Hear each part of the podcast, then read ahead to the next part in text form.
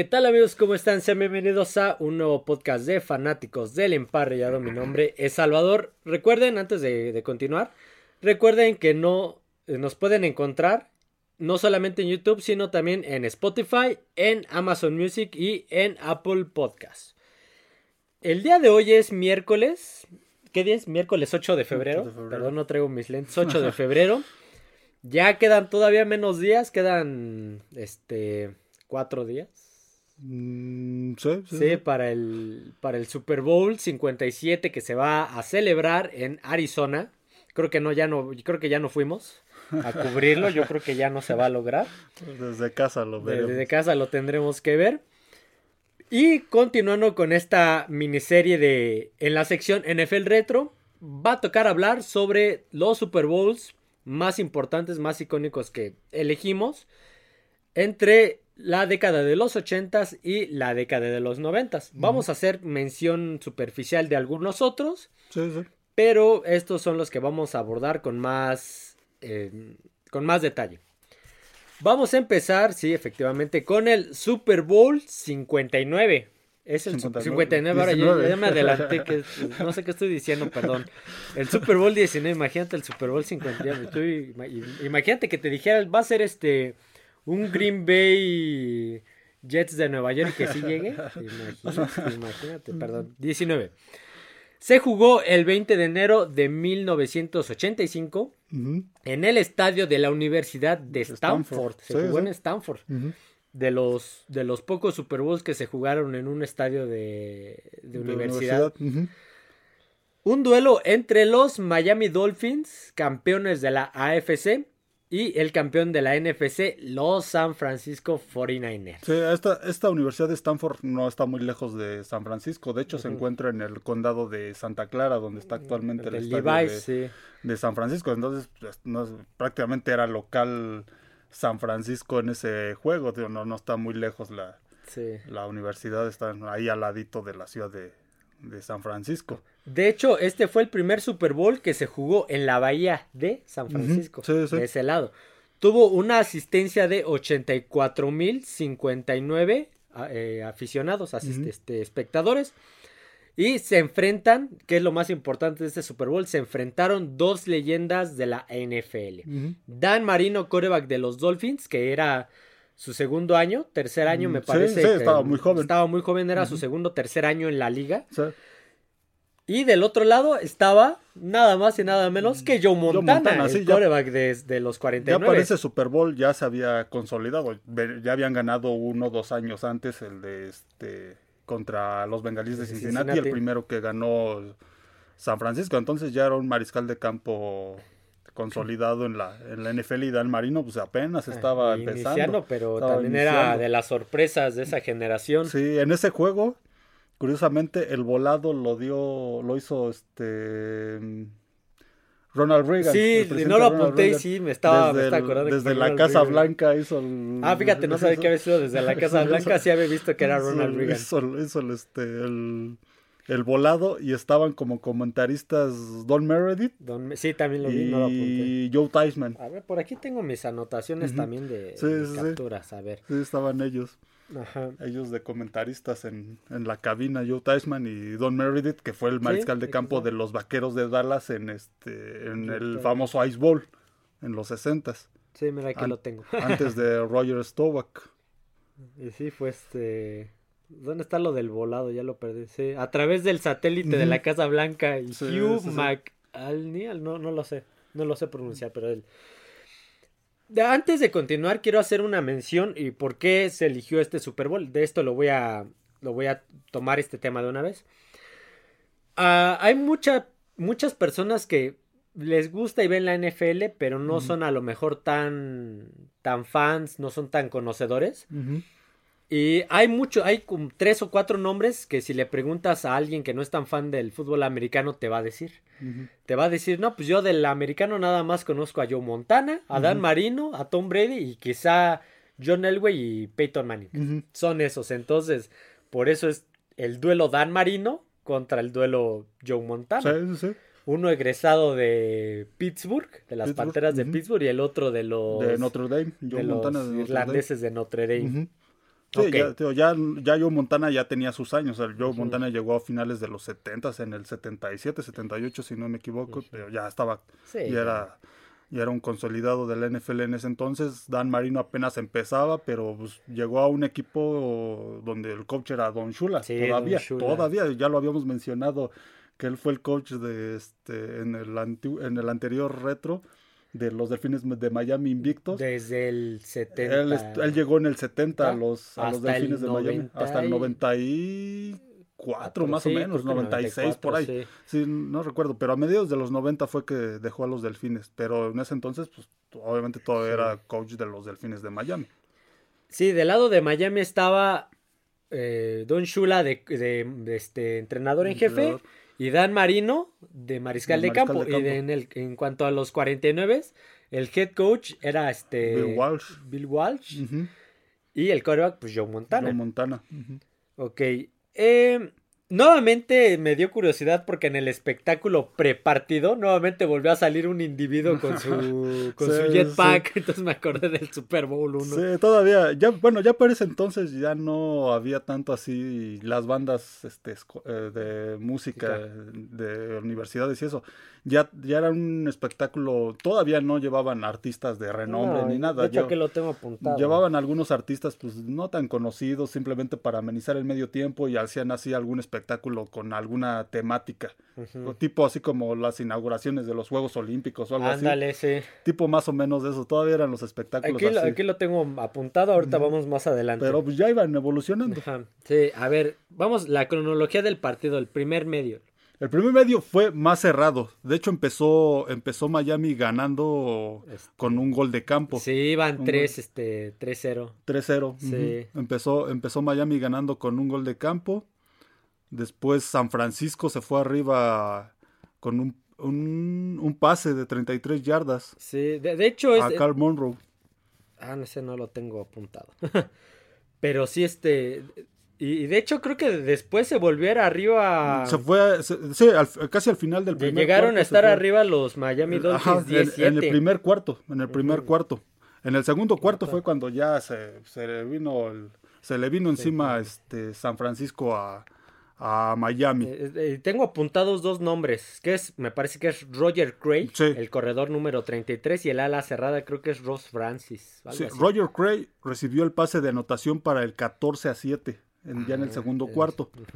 Después, en el mismo segundo cuarto, hubo un acarreo de Joe Montana de 6 yardas para, para touchdown. Aumentaron la ventaja a 21 a 10. Sí, y de hecho al medio tiempo se fueron este 28 a 16. Sí, sí, sí. Anotaron después, con. Después tuvieron los del, bueno, los delfines tuvieron dos goles de campo. Sí, anotaron con, anotaron con un este un acarreo de 6 yardas, no, 2 yardas de Roger Craig, otra vez Roger Craig, que estuvo jugando bastante bien en ese juego para ponerse 28 a 10 y esos dos goles de campo fueron ya casi terminando el, segundo cuarto. Y, de hecho uno vino por uno vino por una jugada muy muy curiosa sí, en, el, que, la patada de despeje en la patada de despeje del primer gol de campo con el que se pusieron 28 a 13 eh, el regresador. Como que se queda así, se quedó. Sí, porque fue una un despeje malo. Sí, no, no, no le dio altura y llegó de bote al, de varios botes al regresador. Pero yo, yo, yo vi que lo agarró y como que se, venado lampareado, o sea, se quedó así como parado. no, no sé si viste que se hincó y se volvió a levantar. Yo creo que pensó que iba a ser down nada más hincándose y ya, porque se quedó después estático. Llegaron hasta varios de los. Le dieron un golpazo a que tal balón soltó y sí, ese fumble lo recuperó, pero pues, como ya faltaban pocos segundos para que se acabara en la primera mitad, este, fueron por el gol de campo los, los Delfines de Miami. Se fueron al medio tiempo 28-16.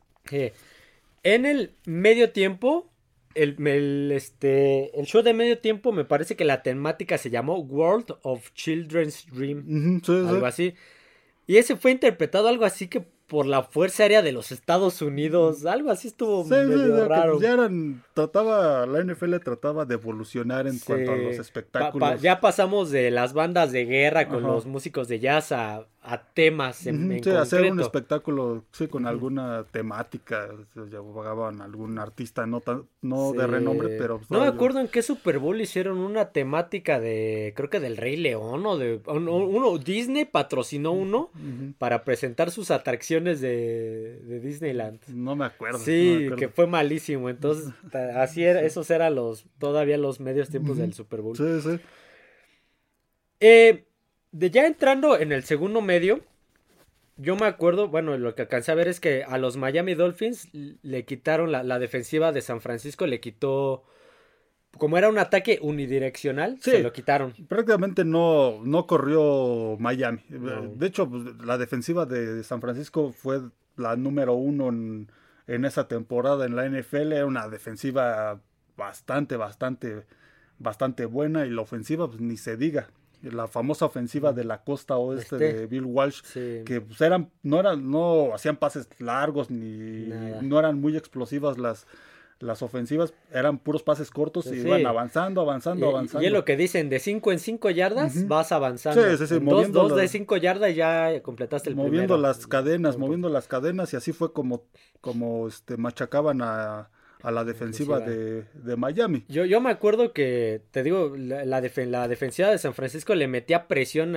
se la pasaron golpeando a, Dan Marino. Sí, sí, sí. y nada más era Dan Marino hacia su ala cerrada o su receptor, que era el 89, no me acuerdo del nombre. Mm. Me parece que era el 89. No, no, no, no. Tony Nathan. Creo que sí. Creo que sí, no recuerdo. Y se lo quitaron y la ofensiva desapareció. Sí, sí, desapareció. no, desapareció. Y, tú ves la ofensiva de, de Montana y no le llegaban. No, no tenía. No lo, no lo, no, ni siquiera se le acercaban. No, se le acercaban. Su línea ofensiva era muy buena. Su línea ofensiva era muy buena y le daba mucho tiempo para pensar las, este, sus opciones. Ah, mira, aquí lo apunté. Capturaron cuatro veces a Marino en la segunda mitad. sí. Cuatro veces, me parece que hasta creo que le interceptaron. Sí, también, de hecho lo interceptaron ya casi al final del juego, también en un, en un este, en, en un balón suelto del regresador, igual en un despeje de Miami, le, este, lo soltó, lo recuperó en zona dentro de la yarda 20 Miami lanzó a zona de anotación Dan Marino y le interceptaron el, el, este, pase. el pase, ya, ya en esos momentos de desesperación. ya, ya, ya cuando estás en, cuarto. Ya, ya estaban. Ahorita voy a decir el marcador. Ya esos son el, tipo de marcadores de desventajas que ya empiezas a improvisar y tratas de hacer de más para anotar. Sí, porque de hecho se, se, definió en el tercer cuarto. Prácticamente ahí fue donde lo liquidó San Francisco anotaron un gol de campo de 27 yardas para ponerse 31 a 10 y 31 a 16, perdón. Y anotaron y con un pase de touchdown de 16 yardas otra vez a Roger Craig. Sí, Roger Craig. este, se pusieron 38 a 16 y ya lo tenían prácticamente liquidado ahí, no, todavía no estaba, no, me acuerdo haberlo visto, creo que no, ya, todavía no estaba Jerry Rice, ¿verdad? No, todavía estaba. Estaba Dwight Clark. Dwight Clark. ajá, sí, estaba Dwight Clark, el famoso de Catch. sí, sí. Eh, en este Super Bowl, el marcador terminó siendo 38 16, pero... o sea, Delfines ya no volvió a anotar en la segunda mitad, ya no, hizo nada. Para la primera mitad ya lo tenía liquidado, ya lo tenía ganado San Francisco. Sí, en la segunda mitad ya no pudo hacer nada nada Miami. Prácticamente tuvieron asediado todo el juego, sobre todo la segunda mitad de la defensiva de San Francisco a, a Dan Marino. Fíjate que este que algo más que quieras agregar antes no de, las yardas hablábamos de las yardas este que las yardas totales de San Francisco fueron 537 yardas 537 de San Francisco por 314 de Miami que de las cuales este por pase fueron 318 de Miami, 25 solo por tierra. Entonces, habla de que, como decías, fue un ataque unidimensional, solo a puro, a puro pase. Y algo que me causó curiosidad de este juego fueron los castigos.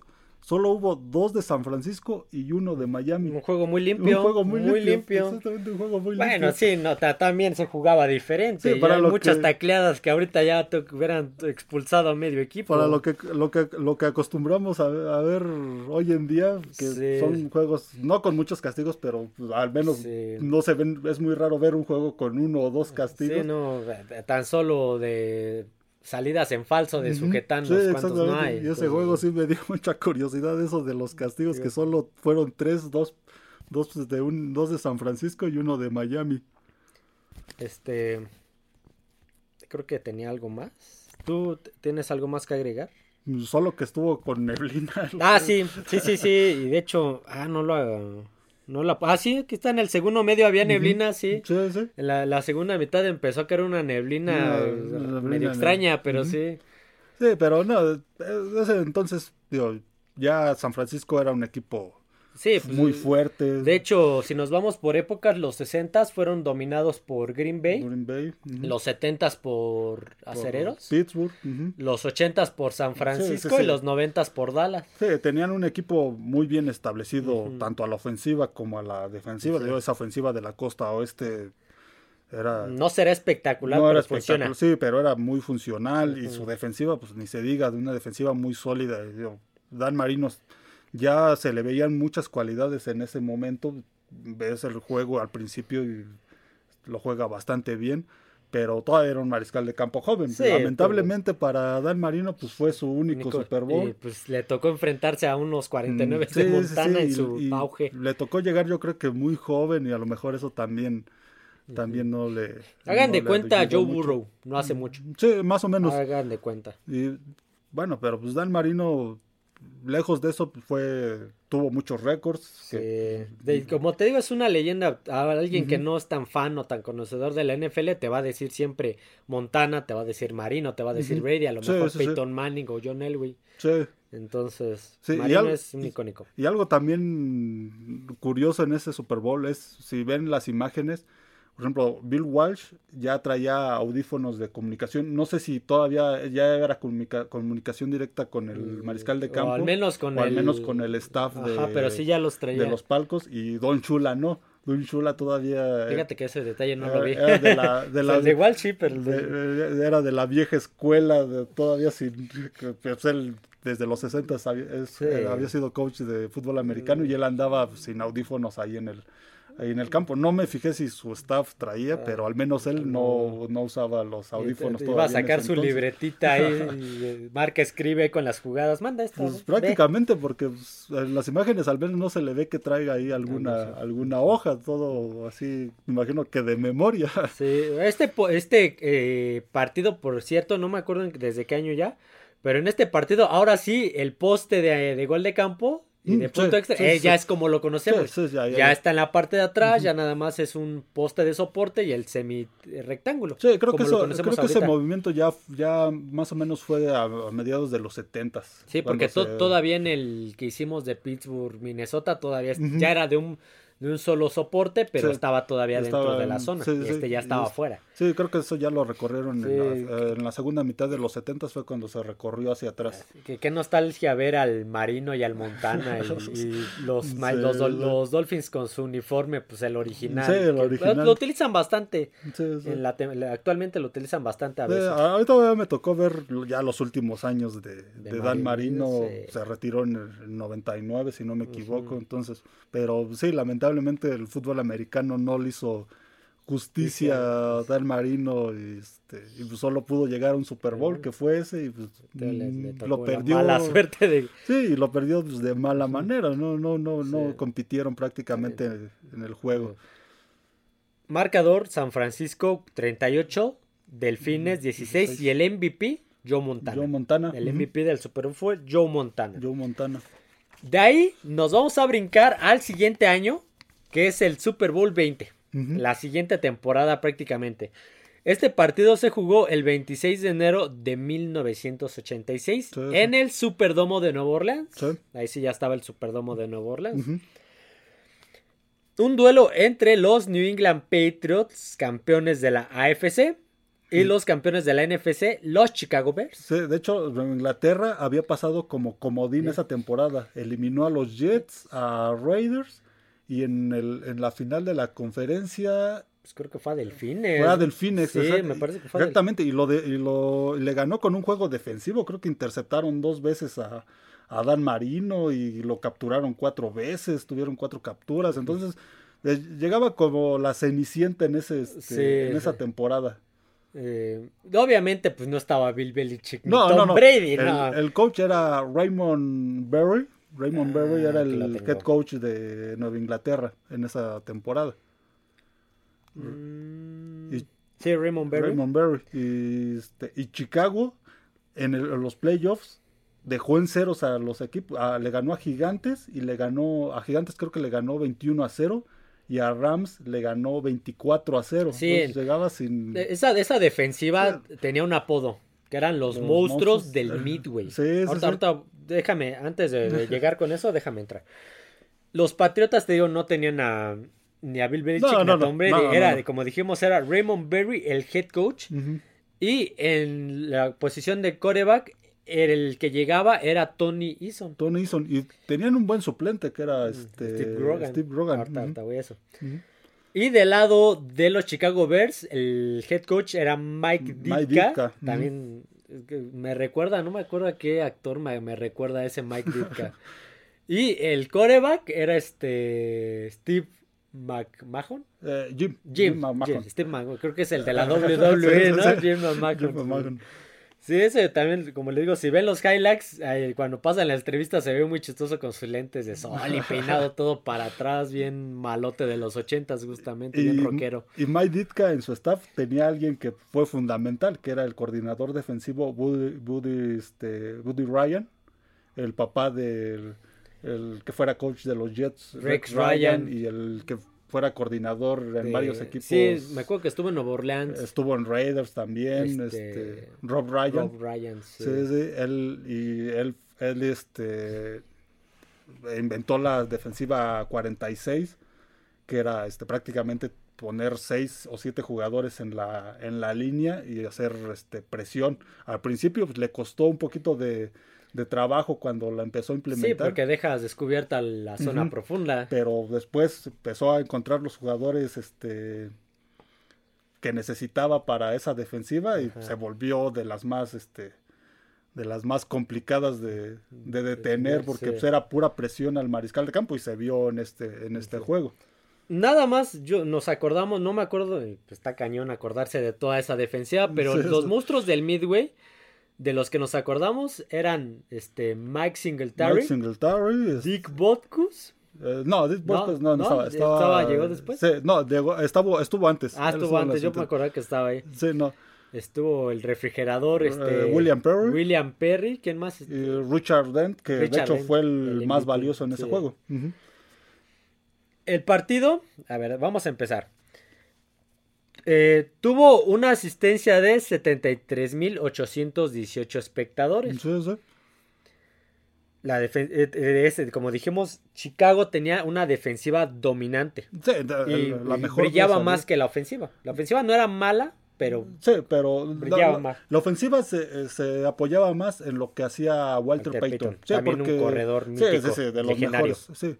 Eso, curiosamente, pues ese no fue su mejor juego. El Super Bowl no, fue su mejor Uno diría que él pudo haber sido el MVP, pero. Sí, este, porque el mariscal de campo no, no, no era un mariscal de campo de élite, ni de hecho, pues no está ni en el Salón de la Fama, ni, ni va a llegar, porque no, no era para que se entienda en estos tiempos, era como un garópolo Sí, que a lo mejor te puede mover al equipo, pero él no va a cargar con él. Sí, él no va a cargar con mueve, pero no carga sí, lo, lo, que cargaba con él era, a la ofensiva era Walter Payton y pues la defensiva era lo que cargaba con ese equipo. Pero era un mariscal de campo cumplidor que pues hacía lo que, lo que, se, lo que Mike Ditka le pedía.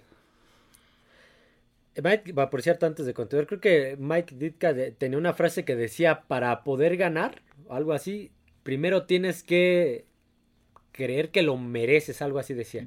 Algo así. Creerte que lo mereces. Vamos a empezar con la cronología del juego. En la primera serie de los Bears, la primera del partido, si mal no recuerdo, creo que en la segunda jugada le da el balón McMahon a Walter Payton y la defensiva de los Pats le provoca un fumble, que lo recupera. Ajá, lo recuperaron, sí, sí. Sí, empezaron las, las ofensivas empezaron muy erráticas, las de los dos equipos. Una vez que, recupera el balón Nueva Inglaterra, le hace un pase lateral a, me parece, creo que creo que su ala cerrada. Lynn Dawson. Ajá, yo, dije, ¿Len Dawson? No, no, Lynn, sí, ya Dawson. dije, no, Lynn Dawson. Lynn Dawson. Que no lo atrapa y aparte me parece que sale lesionado. salió lesionado, ¿eh? ya desde ahí como que parecía que todo iba mal porque en esa serie ofensiva lanzó no solo ese pase, sino creo que lanzó uno o dos más. Y se los dropearon. Sí, no, simplemente no, no pudo, no pudo hacer más y tuvieron que este, anotar por el gol de campo. Y se fueron 3-0 a favor de Pats. Sí, sí. Al, eh, continúa con la cronología porque yo no la tengo. Bueno, siguió el juego, el primer cuarto, todavía no, las, las ofensivas estaban muy, de hecho, creo que se fueron 3 erráticas. Sí, porque al, la siguiente este, Chicago se fue arriba, perdón, Chicago anotó también un gol de campo, 3 a 3. Después, antes de terminar el, este, el primer cuarto, volvieron a anotar otro gol de campo, se fueron 6 a 3, entonces el partido estaba como que ahí muy, muy cerrado, digo, sobre todo porque las, las ofensivas estaban muy erráticas, no completaban pases, este, todavía no se establecían en el terreno de juego ya, ya casi al final, faltando 23 segundos para el final, este, recuperó, recuperó, ahí fue cuando ya empezó el poderío de la defensiva de Chicago. ya carburó. Sí, sí, sí, provocaron un fumble que, este, que lo recuperaron y eh, acabaron anotando un touchdown, un acarreo de Matsuji, Matsuji de Chicago para ponerse 13 a 3 en el primer cuarto, pero ya desde, desde ese momento ya empezaba este, a, imponerse la defensiva de, de, Chicago ¿eh? en ese final del primer cuarto. Ya empezaban a, a, ejercer mucha presión sobre Tony Eason. Sí, le, lo estaban, le dieron una golpiza a Tony Eason. Fue, fue, este, ahí, ahí fue cuando empezó la debacle de, de Patriotas en, ese, en ese juego, a final del primer cuarto. Sí, de hecho, este. En algún momento los Patriotas, este, no sé si me estoy adelantando, perdieron seis balones. Fue durante todo el, todo el partido. Perdieron seis balones. Y en, algún momento creo que no me acuerdo si ya estaba, estaba todavía Tony Eason o ya había entrado Steve, porque Tony Eason tuvo que salir porque le dieron un golpazo. Sí, ya eh, Steve Rogan entró más o menos en el segundo, en el segundo cuarto. Bueno, a los dos se los trajeron. Sí, sí, sí, tampoco. Entró Steve Rogan y tampoco pudo hacer. Y, en, algún momento, en nueve intentos, en varias ofensivas obviamente, en nueve intentos solamente pudieron avanzar siete yardas. Sí, sí, sí. En siete jugadas, solamente nueve jugadas avanzaron solamente siete yardas. Que de hecho terminaron esa primera mitad, que para la primera para el final de la primera mitad el, marcador era 23 a 3, pero terminó creo que con menos 19 yardas Nueva Inglaterra. Sí. terminó En, menos yardas este, totales. terminó en menos yardas totales. Ya para el, para el, primer medio iban 23-3 con menos 19 yardas. Ya estaba Steve Rogan en, el, en, los controles, que de hecho después fue el que se quedó al mando del equipo las siguientes temporadas. Pero aún así, pues no mejoró este, en Inglaterra. Siguió siendo la misma tónica. Te esa defensiva era, era imparable. Ejerció mucha, mucha presión, provocaron muchos balones sueltos, unos golpes. Sí. sí, sí, El medio tiempo, ya, ya que llegamos al medio tiempo, el medio tiempo fue amenizado por una agrupación, vamos a decirlo así, que se llamaba Up with People, quien presentó Beat, el evento Beat the Future.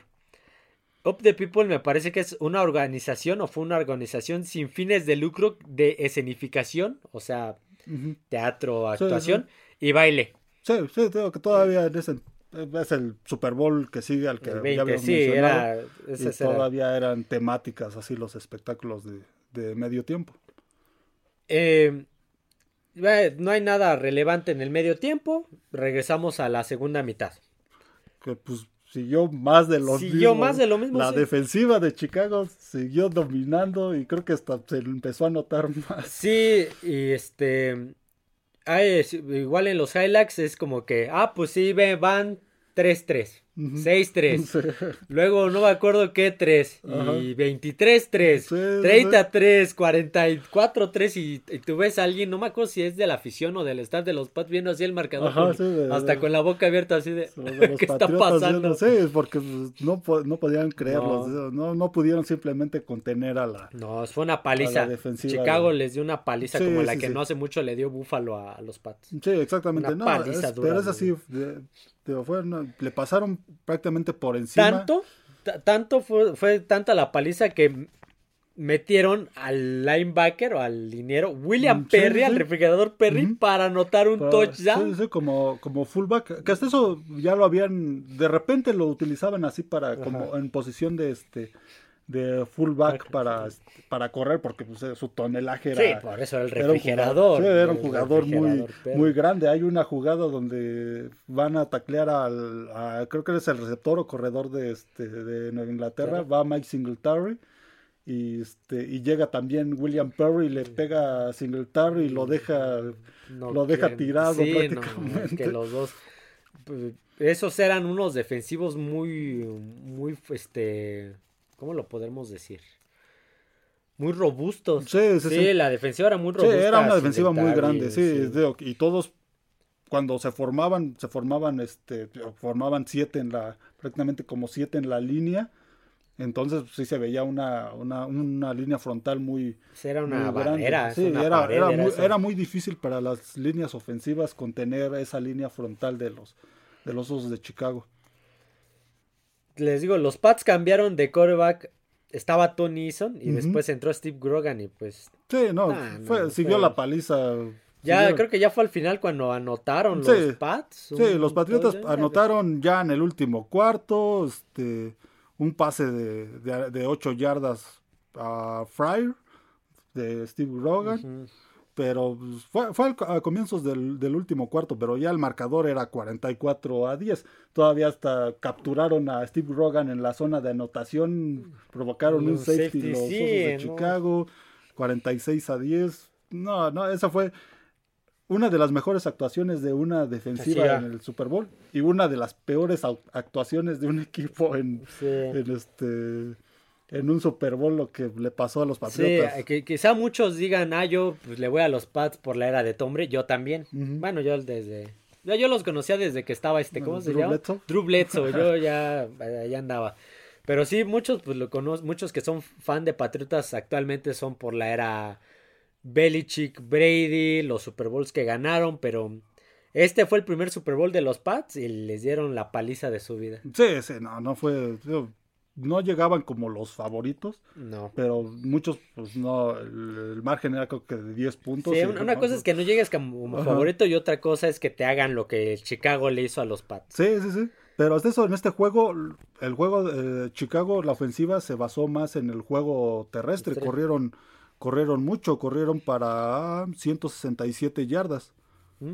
Bastante, bastante. Sí, sí, y dejaron en 7 yardas a, a Nueva Inglaterra. ¿Terrestres o totales? No, en 7 yardas terrestres. En totales fueron, fueron 123. Entonces, sí, no, Imagínate 7 yardas totales, alguien me dice. No, fue una, una actuación desastrosa de, de, Dallas. Los capturaron 7 veces, tuvieron dos intercepciones cuatro fumbles. Sí, tengo que perdieron un montón de, balones. Sí, fue un desastre, pero todo provocado por la, defensiva, la, gran defensiva que justamente, Chicago. Justamente este Super Bowl lo elegimos por eso, no tanto por Nueva Inglaterra, porque yo soy fan de los Pats, no tanto por Nueva Inglaterra, sino por el equipo, por la defensiva, que era Chicago. Sí, casi de las mejores que se vamos a enfocar en, Chicago, en eso. ¿Algún otro dato?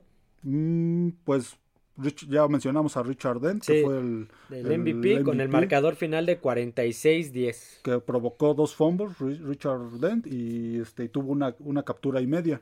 Y como decía, no fue de los mejores partidos de Walter Payton porque tuvo 22 acarreos, pero todo, solo tuvo 61 yardas. Entonces, digamos que no fue ahí dentro de, los, de lo mejor que, que tuvo Walter Payton, pero pues aún así, con todo y eso, ganó Chicago. Con esto acabamos la década de los 80, pero hay un par de Super Bowls, quizá un poquito más, que, puedan hacer una mención rápida. Por ejemplo, no recuerdo el número que fue el Super Bowl entre los Raiders de eran de Los, Ángeles, de Los Ángeles, de Los Ángeles en ese entonces. Contra los Washington Redskins. Sí, sí, sí. Y aquella carrera de, de Marcus Allen, que pues, ganaron con un, un, este, un marcador amplio, pero pues, digamos que todo, todos recordamos ese Super Bowl con, con, por esa, esa carrera de que va para un lado y se regresa y corre hasta la zona de, de, anotación. de anotación. Jim Plunkett era el mariscal de campo, coachados todavía por Tom Flores. Uy, Tom Flores. Sí, sí, y el último, el último este Super Bowl que ganarían los, los, Raiders, hasta la fecha. Sí, no mencionamos, bueno, hicimos una pequeña mención que sí fue en los 80, ¿no? Cuando también Montana y San Francisco ganaron su, su primer Super Bowl. ya mencionamos contra Cincinnati, el primero que ganaron antes de este que comentamos de Miami, que ganaron con contra Cincinnati, ese creo que quedó 26 a 21 también en los 80 pues ganaría este volvería a ganar San Francisco a Cincinnati, el que le ganó a Denver, Denver que llegaría a tres Super Bowls y perdería con creo que Washington también le ganó a Denver, sí, sí, con Washington, con Gigantes y con San Francisco, los tres Super Bowls que perdió este, Denver en esa en esa este en, esa, época. y San Francisco pues ganó el 2 a Cincinnati, el que le ganó a Miami y el que le ganó a Denver con un 55 a 10. Sí, no, también fue una paliza la que les metieron. Vamos a la siguiente década. ¿Te parece? La década de los 90. Y vamos a empezar con el Super Bowl 27. Hace 30 años. Super Bowl 27. Este se jugó el no, no, no estoy seguro si fue el 30 o el 31 de enero. Mm, no me acuerdo. Pues en uno, es que en, un lugar dice 30 y en otro 31. todavía era en enero eso. Sí. De 1993, o sea, un par de meses antes de que, algunos meses antes de que yo naciera, yo nací el 26 de mayo del, del 93. En el Rose Bowl, en el estadio, en el Rose Bowl de Pasadena, California. Que curiosamente sería el último Super Bowl que se jugaría en ese estadio. En ese estadio. En el Rose Bowl. Y no sé si ese fue el último Super Bowl que se jugó en un estadio de, universidad. Mm, creo que sí. no, el de Pittsburgh, Dallas, el, tercero de, de, Dallas, este. Es. el del 90 y... El del 96. Ese se jugó en. En el. también, no recuerdo cuál fue el estadio.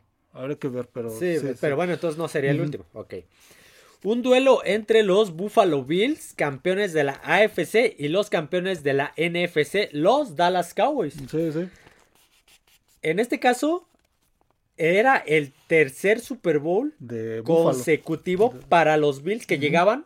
Era el tercer Super Bowl al que llevan consecutivamente. Los anteriores, el de Giants y de Redskins. y perdieron ambos. perdieron los dos. Y era el primer Super Bowl de la segunda etapa de los vaqueros de Dallas. exactamente. Sí. Esto, de estos Bills tenían como head coach a, Mark Levy. Mark. Mar. Mar. Mark Levy. De coreback tenían a Jim Kelly. Eh, que, bueno, que esa fue la temporada del famoso juego de comeback. Sí, el regreso en el wild card contra los Houston Oilers. contra los petroleros. Ajá, que el, que el mariscal de campo era Frank Wright. y para el Super Bowl llegaba Jim Kelly todavía tocado. Estaba había, se había lesionado este Jim Kelly y, no, no había podido este, estar bien. Y llegó para este juego, pues todavía tocado, pero inició como, como, titular. Jim Kelly, que por cierto viene de la misma generación que John Elway y, que Dan, Marino. Exactamente. Y este... Del draft del 83. Sí. Del otro lado, ah, bueno, de, ese, de ese roster nada más me acuerdo de Turman Thomas. Turman Thomas, estaba James Lofton, estaba Bruce Smith. Sí, de la defensiva, Ajá, Bruce y... Smith. No recuerdo quién más. Ahí ya no estaba este. Ya, no estaba, ¿cómo se? Siempre me acuerdo del nombre del pateador y ahora se me olvidó. Ah, Scott Norwood. ah, ya no estaba Scott Norwood, ah, ya, ya, estaba. Sí, sí, sí. Ya andaba como forajido. ya andaba como forajido. estaba, estaba, escondiéndose de la prensa. Sí, y de los aficionados. Como les decíamos, era el primer Super Bowl de la segunda etapa de Dallas, de la segunda eh, generación, por decirlo de alguna manera. ya sin Tom Landry, hacía pocos años que había dejado Sí, ya no estaba los Tom Landry, ya no estaban los Roger Staubach, ya no estaban los... ¿qué, otro jugador de, este, esa generación? Eh, ¿Cómo se llama? Se me, se, me fueron, se me van los nombres. Bueno, Tom Landry acababa de dejar a finales de los ochentas a, este, a Dallas, que este, lo adquiría en ese momento Jerry Jones. Jerry Jones adquirió a los a los vaqueros de Dallas a finales de los Así ah, como, como dato, creo que Jerry Jones compró el equipo en 160 mil, 180 mil dólares, algo, así. O 360 mil, no me acuerdo. Y ahorita vale más, poco más de 4 mil millones de dólares. Y una de sus primeras decisiones pues fue retirar a, Tom, Landry. Y contratar a, Jimmy, Johnson. y todo. Se volvió lo bueno ahorita. Bueno. Yo creo que ahorita piensa que le va a salir igual. hasta eso, Jimmy Johnson había tenido buenas temporadas como head coach de la Universidad de Miami. Porque fue antes de ser head coach de Dallas, en los 80 fue este coach de la Universidad de Miami y ganó el campeonato nacional. y aparte, pues habían sido también compañeros de universidad, algo así. Entonces pues, ya se conocían sí, y pero, llevó a, pero correr a, Tom Landry, bueno, pues, decir, mucha gente a lo mejor dice, ¿cómo, cómo corres a Tom Landry? ¿no? ¿Cómo, lo, ¿Cómo lo retiras? Y por lo que se dice, pues creo que no, no fue de la mejor manera de la que echó a Landry de Dallas, pero pues, se atrevió a eso y ya cuando llegó Jimmy Johnson, este, tuvieron la, primera, la primera temporada fue, muy mala. Ganaron creo uno o dos partidos. En ese roster ya había unas, unas unos este, nombres, unos que les van a sonar. El coreback, bueno, el, como dijimos, el head coach era Jimmy Johnson. Jimmy Johnson. El coreback era un tal Troy Aikman, un tal, no, casi nadie lo conoce, un tal Troy Aikman. El corredor era un tal Emmy Smith, Y el receptor, un tal este, Michael, Irving. Que ahora, veas que apenas vi la película de Golpe. Ahora ah, se me hizo más raro verlo vestido de, vaquero. que verlo en la película. Ya me acostumbré a verlo más en la película que cuando fue jugador. De la defensiva realmente no me acuerdo de muchos nombres, no te voy a mentir. De los más sobresalientes en ese juego fue Charles Haley, que provocó este provocó uno, el, un, un, balón suelto de Jim Kelly en una captura para un touchdown. Que creo que fue el que lo, lo sacó del juego. Bueno, no nos adelantemos. Ese partido tuvo una asistencia de 98.374 espectadores. Como les decía, un duelazo entre Jim Kelly, los nombres Jim Kelly contra Troy Aikman. Sí, sí. A ver, este... Ah, aquí, perdón, Aquí el, el volado lo hizo O.J. Simpson. Ah, O.J. Simpson fue el, del, el del volado. O.J. Simpson que ya, ya no vive, que parece entonces ya empezaban sus problemas legales en, esos, en esos noventas, esos inicios de los noventas. ahí todavía era, todavía no tenía esas polémicas J. Simpson. Luego hablaremos de él, a lo mejor no tanto de la polémica, sino de, de su historia como deportista, porque sí, muchos hoy en día se acuerdan de él por su este su polémica legal que tuvo en, los noventas y todo esto que estuvo este que estuvo muy este muy en las noticias en ese entonces y que pues, es de lo que más se habla de los documentales de O.J. Simpson cuando uno ve reportajes o documentales pero su carrera deportiva también fue, fue muy buena y sería bueno hablar. Ah, ¿Sabes qué nos faltó de los Bills? Andrew Reed. Ándale, sí, sí. Nos faltó de los de los Bills. De los Bills. En ese eh, ahorita que estoy viendo aquí la captura, en ese entonces los dueños todavía no eran los este los Pégula. No, no, no. Era Ralph Wilson. Ralph Wilson. Ralph Wilson todavía era el dueño de los Bills en ese entonces. Ok, ahora sí, a ver, empecemos con la cronología, porque lo que yo voy a mencionar viene más adelante. Bueno, empezaron los empezaron los Bills ganando con un, un este un acarreo de Turman Thomas Después, casi al final del primer cuarto, un pase de anotación de, Dallas de 23 yardas, lo empataron. Y, un y este es el fumble que este, provocó Charles Haley, igual en, ese, en, la serie ofensiva siguiente de, este, de Buffalo, porque fue casi enseguida, al, final del primer cuarto. Provoca un fumble, un balón suelto de, este, de Jim Kelly, lo, lo, lo captura este, lo recuperan unas dos yardas antes de la zona de anotación y no, no me acuerdo si fue ese si fue ese o fue más adelante que el golpe el golpazo que le dan en el brazo a Kelly es el que lo saca del partido y fue cuando entra Frank Wright. Fue, fue hasta el segundo cuarto. Fue hasta el segundo cuarto fue el segundo cuarto. Sí no, no, mucho tiempo después. Ya sí, entró Frank Wright. Frank Wright el ex head coach de ex coordinador ofensivo de Filadelfia, campeón de Super Bowl, ex head coach de Indianapolis Colts y apenas lo mencionamos que es el nuevo head coach de, Carolina. Fue el que realizó el comba, el juego de comodín contra los petroleros y entró en este partido como suplencia de, Jim, Kelly, Frank Wright. Frank Wright, sí, sí. Ok, de hecho el primer cuarto terminó 14-7. 14-7. 14-7. sí, sí, todavía muy cerrado el partido para ese momento. Ok, para el segundo cuarto. Para el segundo cuarto, Buffalo anotaría un, gol de campo. Sí. Pondrían 14 a 10. Después Dallas anotaría un pase de anotación para Michael Irving. Sí, de hecho Michael Irving fue de los que más tuvo más acción en ese partido. Sí, sí, pues, Troy Aikman tuvo, este, tuvo muchas yardas por pase. Este, y, casi al final de ese mismo, de ese mismo segundo cuarto, volvería a anotar este, Dallas por un pase de anotación de, este, de Troy Aikman a Michael Irving. Sí. ahí creo que entre esas dos, entre esas dos anotaciones hubo un, si no mal recuerdo, hubo un fumble, o un fumble o una intercepción, porque... Creo que fue una intercepción. Ajá, una intercepción que volvió a poner a la ofensiva a Dallas y fue cuando anotaron y se fueron al medio tiempo 28 a 10. Sí, 28 a 10. 28 a 10. Eh, algo más iba a decir antes de, del dato que iba que voy a decir. Eh, ¿qué, iba a decir? Algo iba a decir, déjenme acordar.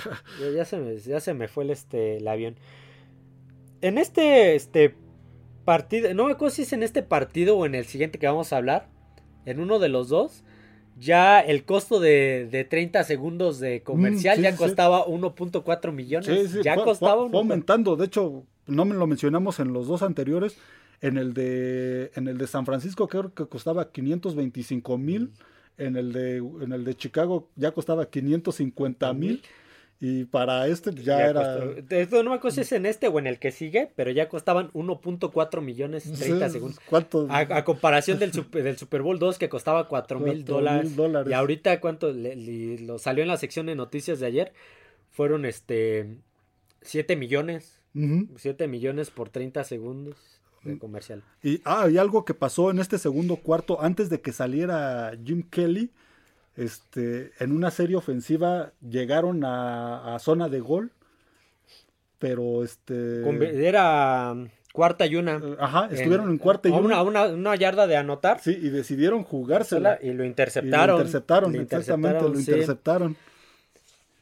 De hecho, este es un dato que me voy a adelantar porque esto es de todo el partido. Creo que seis veces necesitaron una yarda para, para convertir y no completaron ninguna. Sí, sí, no, la defensiva de Dallas estuvo Seis veces estuvieron en tercera y una, diagonal cuarta y una y no completaron ni una. Ahora viene lo interesante y este es, el, uno de los motivos por los cuales yo propuse este Super Bowl. El show de medio tiempo fue este, amenizado por un tal, un tal que nadie conoce, un tal Michael Jackson. Sí. Esto yo lo, yo lo hablé en mi, en mi video que grabé sobre cuáles personalmente son los, los que a mí me han gustado los espectáculos de medio tiempo. En, para aquel entonces ya estaban planeando quitar el show de medio tiempo porque a nadie le interesaba. estaba perdiendo. Estaba perdiendo, perdía audiencia a la NFL en el medio tiempo porque pues ya, se, ya la gente no se, le, le, parecía aburrido y no le interesaba mucho llevaban artistas, pero no eran artistas de renombre. Por ahí alguien, tal Elvis Crespo.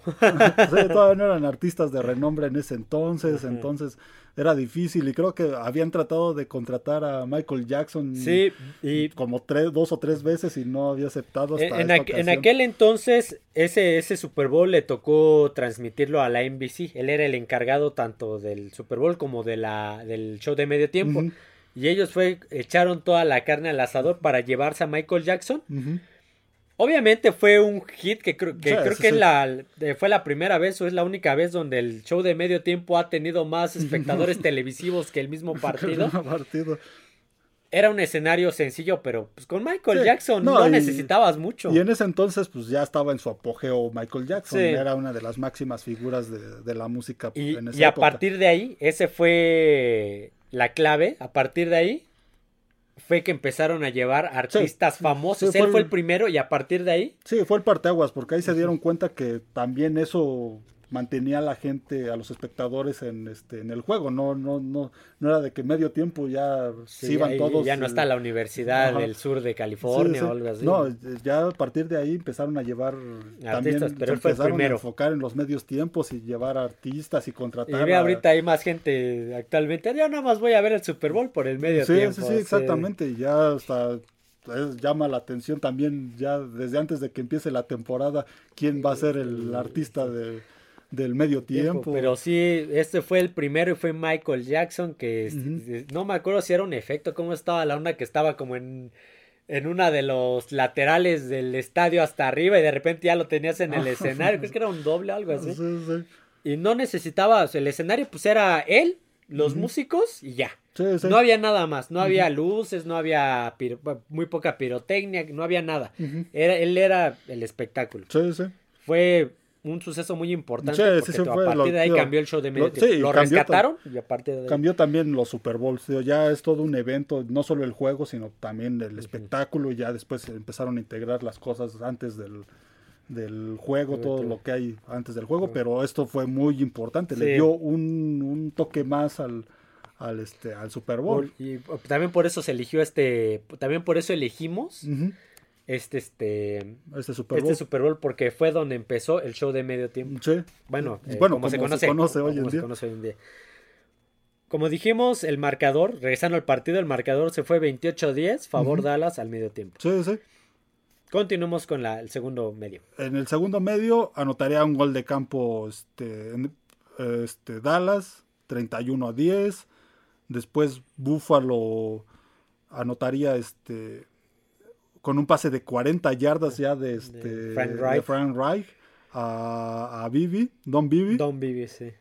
Para ponerse 31 a 17, como que trataban de... Sí, en el tercer cuarto, así se fueron cuarto, tercer cuarto. Trataban todavía de, sobrevivir, pero para ese momento ya habían cometido muchos errores, muchas pérdidas. De, hecho, este, eh, en, la cronología de los highlights dicen, ofensiva de, de este, Buffalo Balón que perdían, balón que recuperaba Dallas. y otra vez, ofensiva de Búfalo, balón que perdían, balón que recuperaba Dallas. y así se la pasaron. Sí, sí, sí, no, era, fue, fue desastroso este juego para, para la ofensiva de Búfalo. Muchas, muchas pérdidas, muchos errores y, y eso acabó. Este, así acabó, acabó perjudicándolos.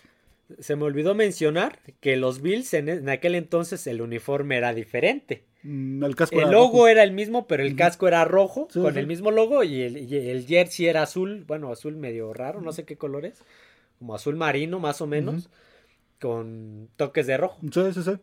Y también se me olvidó mencionar en el de los Patriotas. Oh, el de Chicago era más o menos similar, no ha, cambiado, mucho. A lo mejor en el jersey las franjas ha cambiado. sí, algo, los vivos más o menos, pero no. no pero el de los Pat pues, era el que se utilizó de hecho esta temporada, el retro con el casco blanco, el Pet Petrio, del jersey este rojo. Ese era el uniforme de los Pats. el de los vaqueros era igual. Sí, no ha cambiado mucho más que ciertos detalles. Pero el de Búfalo era así. Eh, eh, ¿Continuamos? Para el cuarto cuarto volvió a anotar Dallas, un pase para Alvin Harper de 45 yardas de Troy Aikman que estuvo bastante bien en este, en este juego. Después volvió a anotar Dallas con un acarreo de Emmitt Smith para poner el marcador ya 45-17. Y, volvió a anotar Dallas en un, un fumble que recuperaron que lo recuperó Ken Norton Jr., que fue el que sacó, el que creo que en una de sus capturas fue donde salió lesionado oh, Jim Kelly. y anotó para el 52 a 10. Que por cierto, Ken Norton Jr. no es el que fue coordinador defensivo de Seattle y de Raiders. Y... Creo que sí. Sí, ¿eh? Ken Norton, según yo era él. Aquí yo tengo un dato que es obviamente, como, como dije ahorita, ofensiva de Búfalo, balón que perdían, balón que recuperaba Dallas. en una de esas, Leon Led agarra, uh, agarra el fumble, lo, fumble o la intercepción, no me acuerdo. Fue, no, fue un fumble, fue un, mal centro que se le fue a Frank Wright y, lo, este, recupera Leon Led. Y obviamente, pues en una jugada de ese tipo tenía todo para el p lo agarra y se va corriendo hasta la zona de anotación y él voltea, como que medio voltea y ve que no hay nadie y empieza a celebrar y estira el balón, va con, la, con el brazo estirado nada más así ya celebrando. Y me parece que Don Bibi, es el, que, llega y antes de que cruce, ya estaba a media yarda, antes de que cruce le da un manotazo. Le da un manotazo le provoca fumble, sale y es este touchback. o sea, no cuenta la anotación, es ofensiva de. Sí, eso fue la siguiente serie ofensiva después de la última anotación de Dallas, que también había sido fumble. Eh, fue esa, esa, en esa serie ofensiva donde ocurrió Creo que con esto, creo que si hubiera anotado, creo que se rompía un récord. Sí. Creo que se rompió un récord. Si hubiera, si no hubiera hecho eso, ya, ya, ya hablamos dos veces de, de pifias de Leon Led. Esta y la del Día de Acción de Gracias.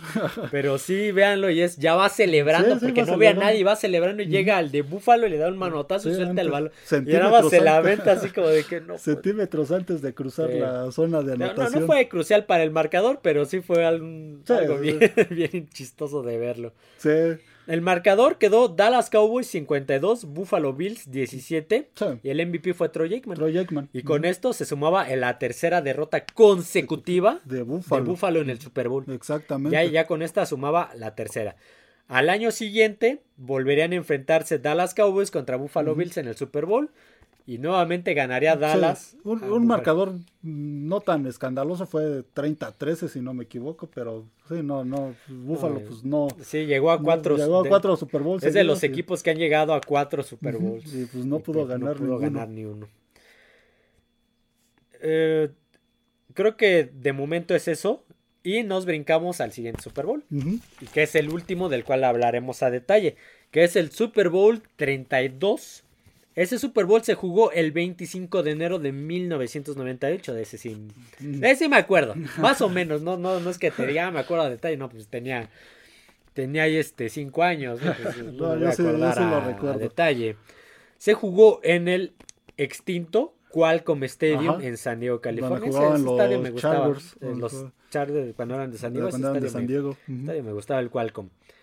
Un duelo entre los Denver Broncos, campeones de la AFC, y los campeones de la NFC y aparte campeones defensores, los Green Bay Packers. Sí, un año antes habían ganado el Super Bowl a los, Patriotas. justamente ya con Drew Bledsoe, el, este, el, coach era Bill Parcells. Bill Parcells, ya tenían un, el diseño parecido, pero todavía tenían el, Patriota en las sombreras así bien raros. Sí, era, era, diferente la, este, la imagen de esos, de esos Patriotas. ya, era más similar a la de ya no era como la retro, pero ya era más similar a la de hoy en día. Brett Favre, un duelo Brett Favre contra John Elway. Sí, sí, sí. John Elway ya veterano, ya en sus últimos, ya de 37, 38 años. Brett Favre, eran, su, eran sus primeros años, él llegó en el 93. Algo así, más o menos. Principios de los 90, sí. Pero ya se estaba consolidando como uno de los mejores, pues acaba de ganar un Super Bowl, entonces parece entonces, le acaba de ganar a Steve Young en la final de la conferencia ese año. Este partido tuvo una asistencia de 68.902 espectadores. Como dijimos, los Packers venían de ganar el Super Bowl a los Pats. Y John Elway venía de perder tres Super Bowls. Tres Super Bowls. Y había llegado a la liga hace 15 años. Ya tenía, ya llevaba 15 años en la liga, tres Super Bowls y había perdido los tres. Ya estaba en sus últimas, en, sus últimos años y pues era ya eso, no iba a ganar ninguno. Había perdido tres con los que ya mencionamos, con Denver, los que perdió con Washington, Gigantes y el de San Francisco. Y el de San Francisco. De hecho, ya para este juego Denver ya tenía otra imagen. Sí. Ya, ya no tenía el logo diferente. Ya, ya no era la D con el con el caballito blanco. ya el azul lo oscurecieron un poco. Sí, ya, era el este el, bronco que conocemos ahorita. y, para este juego podían haber pudieron, haber ocupado el color anaranjado y decidieron ocupar el azul para como por cábala. así como vamos a cambiarle, a lo mejor esto es lo que nos está fallando. Exactamente. Ah, no tengo el Ah, sí, aquí está. Ok. Este partido. A ver, ¿dónde está? La, la moneda la lanzó este Joe Gibbs. Mm, Joe Gibbs, sí, exactamente. Doug Williams y Eddie Robinson. El último no lo conozco. Joe, Joe, Gibbs fue el coach de los Redskins en los Super Bowls que ganaron. en los 80s y Williams de los 90 Y Doug Williams Ah, y no lo mencionamos. Bueno, ahorita lo mencionamos al final de este, este Super Bowl. Em, ok, vamos a, empezar con las cronologías del partido. Bueno, empezó ganando Green Bay con un pase de anotación de, este, de Brett Favre a Antonio Freeman. Sí, sí me acuerdo porque creo que se le anotó también un pase a los Pats. Eh, después empataría este Denver con un acarreo de, una yarda de Terrell Davis. se me olvidó, se me olvidó, antes de que continúe, se me olvidó mencionar el roster. Oh, sí, sí. Sí, pero una disculpa. Del lado de, Green Bay, el head coach. Mike Holmgren. Mike Holmgren, sí. El coreback, Brett Favre. Brett Favre. De, de, del lado de Denver, el, el, head coach ya no era Don, Dan, Reeves. No, no, no. Para este Super Bowl ya era Mike Shanahan, el papá de Kyle Shanahan, actual head coach de San Francisco. Era Mike Shanahan. Y el coreback pues, era John, John Elway. Tenía al Terrell Davis. Estaba, ya estaba ahí Bill Romanowski, el, linebacker, Shannon Sharp. Tenían un equipo, bueno. me acuerdo del coordinador, del coach de corebacks de Green Bay era este Andy Reid. Mm, Andy Reid era el coach de coreback. Sí, sí, sí, tienes razón. sí, él formó a Brett Favre. Y ve ahorita con lo que está haciendo con Mahomes. Ahora sí, discúlpame, continuemos con la, con la cronología. Bueno, empató Denver con un, este, un acarreo de Terrell Davis, que tuvo un partidazo, 7 a 7. Para el segundo cuarto, anotó John Elway también con un acarreo de una yarda. Se fueron 14 a 7 arriba. Eh, eh, estaba siendo un juego muy parejo. Se preveía que iba a ser un juego muy parejo. Los dos equipos estaban muy, muy completos y en las mismas condiciones. No recuerdo cuál era el, este, el pronóstico en, las apuestas, por cuántos puntos. Creo, que, era Green Bay. Sí, era Green Bay. Porque venía de ser el campeón. Pero era, estaba muy parejo y así fue, así fue el partido. Para este momento iban 14 a 7. Después Denver con un gol de campo se pondría 17 a 14 arriba. Y casi al terminar el, este, el primer, la primera mitad, el segundo cuarto, con un pase de 6 yardas de, este, de Bert Favre a Shmura, eh, se pondrían 17 a 14. En este segundo cuarto saldría Terrell Davis por este diagnóstico de conmoción y también decían que a lo mejor tenía tenía migraña eh, para ese entonces todavía eh, los pues, protocolos no, estaban tan, ahorita este, tan rígidos como eh, ahora. Eso surgió después, por ejemplo, si ven la película también la mencionamos de este Concussion, eso fue como a, principios, mediados de la entre principios y mediados de la primera década de los 2000. Sí, sí. Fue cuando se manejó ese tema. Sí, porque en este juego saldría Terrell Davis más o menos a la mitad del, del segundo cuarto y se escucha que le dicen a, Mike Shanahan que este que pues tiene tiene está conmocionado y tiene migraña y este y no, no regresó al juego en ese en ese segundo cuarto. Para los estándares de hoy en día no hubiera regresado no, ya no hubiera regresado ni en este ni en el que siga aunque ya no hubiera otro. Ajá sí ya no hubiera regresado. Entonces eh, esa primera mitad terminaría con este con el marcador 17 a 14 a favor de, Denver. el juego estaba todavía muy, parejo, a comparación de los anteriores que, hemos mencionado. El show de medio tiempo, y este también lo, tengo en este... De hecho, creo que este, este es la tercera vez que hablo de, de este Super Bowl. Creo que es la tercera vez que hablo de este Super Bowl. El show de medio tiempo es de mis favoritos, es el tercer favorito de, todos los tiempos.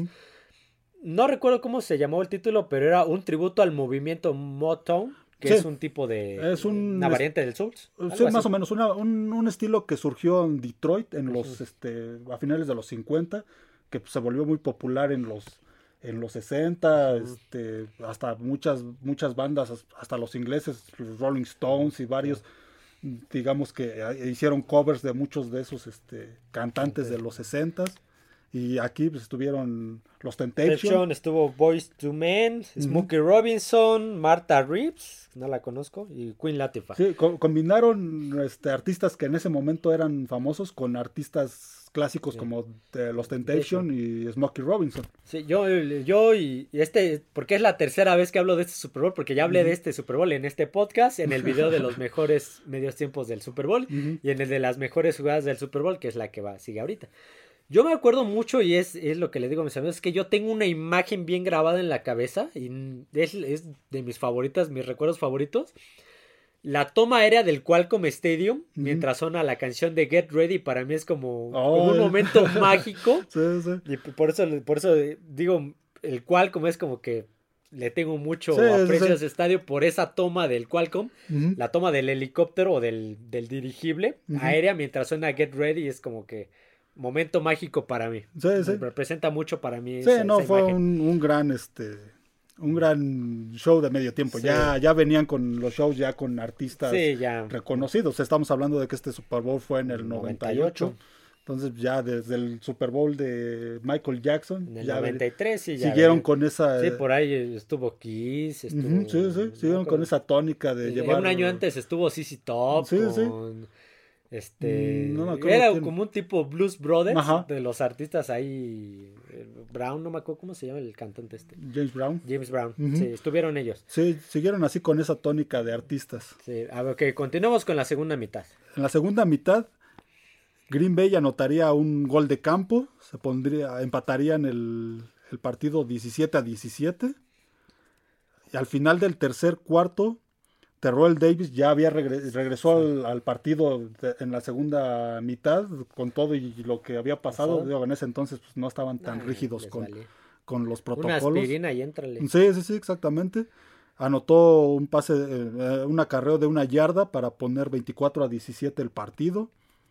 En el cuarto cuarto, Green Bay empataría el juego con un pase de anotación de 13 yardas a, de Brett Favre a Freeman, Travis Freeman, que también estuvo muy presente en este, en este juego. Y casi al final del juego, faltando un minuto 45 segundos, bueno, antes de esa, de esa jugada, hubo eh, fue la jugada de según yo fue en, ah, el, tercer fue en el tercer cuarto en el tercer cuarto sí, sí perdón. fue en el tercer cuarto. sí, sí, fue en el tercer cuarto en la anotación de una yarda de este de Terrell de Terrell Davis. Una, una jugada, antes fue la jugada de la famosa jugada de John Elway el este, helicóptero de John Elway. Sí, sí. esa jugada si mal no recuerdo era una tercera y diez algo así. Algo así. O tercera y tres el chiste es que recorrió como 15 yardas. Corriendo. Corriendo para convertirla y los dejó como en la yarda 5 o algo así. Va corriendo John Elway para escapar. Se va por su lado derecho y ya tenía a dos defensivos adelante. Sí, sí, sí brinca llega un tercer defensivo y le, dan un golpe que hace que en el aire dé un giro. Como ahora sí, como un helicóptero. Por eso se llama la jugada de helicóptero. Esa jugada es muy representativa porque obviamente fue una tercera. Sí, sí. Y en ese partido, en esa jugada, yo lo que veo es el hambre de John Elway de ganar. o sea, pues, no le importó nada, tenía el hambre de ganar. Como decíamos, ya después de tres Super Bowls. de 15 años? De 15 años en la liga, que pues ya eran sus últimos años, él sentía que a lo mejor ya, si no era ahí, ya no ganaba. Entonces, pues se la, se, se la jugó el todo por el, todo. se la jugó, se jugó el físico, como dicen busquen, en esa jugada. Busquen la jugada helicóptero este, de John, Elway o en inglés, búsquenlo Super Bowl 32 y van a ver y si ven igual, buscan en YouTube, van a ver la jugada y van a ver. Sí, se jugó el físico ahí en ese en esa jugada. Sí, porque le dieron entre tres. entre tres jugadores de Green Bay, le pegaron. Y consiguió el, consiguió el primero y diez. Y eso fue lo que después de esa jugada vino la, anotación de Terrell Davis, el 24 a 17, que ya habíamos mencionado. En el cuarto cuarto, Freeman, el pase de anotación a Freeman de, de Brett Favre. Se, pondría, se ponía 24 a 24 el juego. Y casi, casi al terminar el partido, faltando un minuto 45, se iría arriba Denver con este una carrera de una yarda de Terrell Davis, que tuvo un partidazo. Sí. Tuvo un de hecho, pues, fue el, fue el MVP. Fue el MVP. Sí, que ponían 31 a 24. Y este, todavía tuvo una, una serie final Denver, este, perdón, Green Bay, que lograron cruzar este, un poco la segunda mitad. Pero no, ya no les, ya no les alcanzó.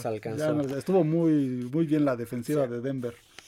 Este partido acabó con el marcador Denver Broncos 31, Green Bay Packers 24, MVP Terrell Davis. Terrell Davis, que de hecho corrió 157 yardas. Tuvo 30, sí, 30, este, 30 carreos para 157 yardas. Y aparte conmocionado. Y tres touchdowns. Y aparte después de, este, de una conmoción. Pues eso, los números, por ejemplo, John Elway solo, solo tuvo 12, pase, 12 pases completos de 22 para 123 yardas. Entonces corrieron muy, Sí, corrieron más de muy, muy poco. Sí, sí, sí, muy poco. No, no digamos que estuvo en los momentos importantes John Elway. No fue importante durante todo el juego, pero estuvo en los momentos claves. Anotó con un acarreo para touchdown. La, la, convirtió, lo, que convirtió con ese el famoso helicóptero. Entonces, sí, sí fue. El, pero aquí la figura pues fue Terrell Davis. Y con esto se acababa una un Via Crucis de 15 años. Bueno, no de. No, ¿cuántos años tenía desde su primer Super Bowl John Elway hasta este? Pero desde que llegó a la liga, un Via Crucis de 15 años para que pudo ganar su Super Bowl. De haber llegado a 3 y que pues nada más no, no, no se le daba. Aquí terminó todo. Y de hecho, ya para empezar a cerrar y hablar de los más relevantes, al año siguiente repitió como campeón ganándole a Atlanta. Sí, volverían a ganar. Sí, volvieron a ganar el Super Bowl, entonces fue bicampeón y ya ese fue el último. No, se retiró. Este partido eh, de Denver contra Green Bay es donde sale la, famosa frase que te digo, donde el ex dueño, que creo que también ya falleció, Pat Bowlen, levanta el Vince Lombardi y dice, esto es para John. Esto es para John. Y en el Super Bowl 50, que fue el último que ganó Denver, John Elway es el que agarra el, Lombardi y lo alza y dice, esto es para Pat. Eso es para, Pat Bowlen. ¿Qué otros Super Bowls icónicos te acuerdas de los noventas? Bueno, ya mencionado los dos, los dos primeros de, Buffalo, sobre todo aquel de Gigantes con ese gol de campo que falló Scott Norwood, faltando pocos segundos, el juego quedó 20-19, tuvo el, triunfo en sus en sus pies, en su pie, y se le fue a la derecha, a la, izquierda, a la, derecha, a la derecha. Y acabaron perdiendo los Bills ese Super Bowl contra los gigantes de Bill Parcells. Está ese, este, bueno, los Super Bowls de el super, el último Super Bowl de Washington que ganaron con Doug Williams. Doug Williams, el primer que ya lo mariscal afroamericano, en ganar un Super Bowl y que aparte no era el. Sí, sí, sí, no era el titular. Creo que llegó, llegó así como Brock Purdy prácticamente de suplente. El, Brock Purdy de aquel entonces. Y aparte, ¿de, ¿de dónde creen que salió Duke Williams? De Gremlin. salió de la Universidad de Gremlin, de las que estuvimos mencionando en los NFL retro pasados que amenizaban la banda, la banda de guerra, amenizaban el Super Bowl de la Universidad de Gremlin. De ellos, ese Washington le ganaría el segundo a Buffalo. Y bueno, Buffalo perdería los, los últimos dos con Dallas. Después Dallas le ganaría este, a Pittsburgh. A Pittsburgh. Con ah, Bill Cowher. Sí, sí. Antes de ese estaba el de, el de San, Francisco, con Steve Young, que le ganaría a los Chargers. A los Chargers que tenían a Junior Seau. Que, ah. que, fue una paliza ese, ese juego. Junior Seau que también tristemente acabó como muchos otros por los problemas, de conmoción. Bueno, fue ese, ya mencionabas el de Dallas Pittsburgh. que en aquel entonces ya no estaba Jimmy Johnson, según yo ya era Barry Switzer, el mm, creo Que, creo que sí, porque Jimmy Johnson acabó creo que mal también con Jerry, Jones. Jerry Jones. Y ese sería, ese sería el último Super Bowl al que llegaría Dallas, hasta la fecha.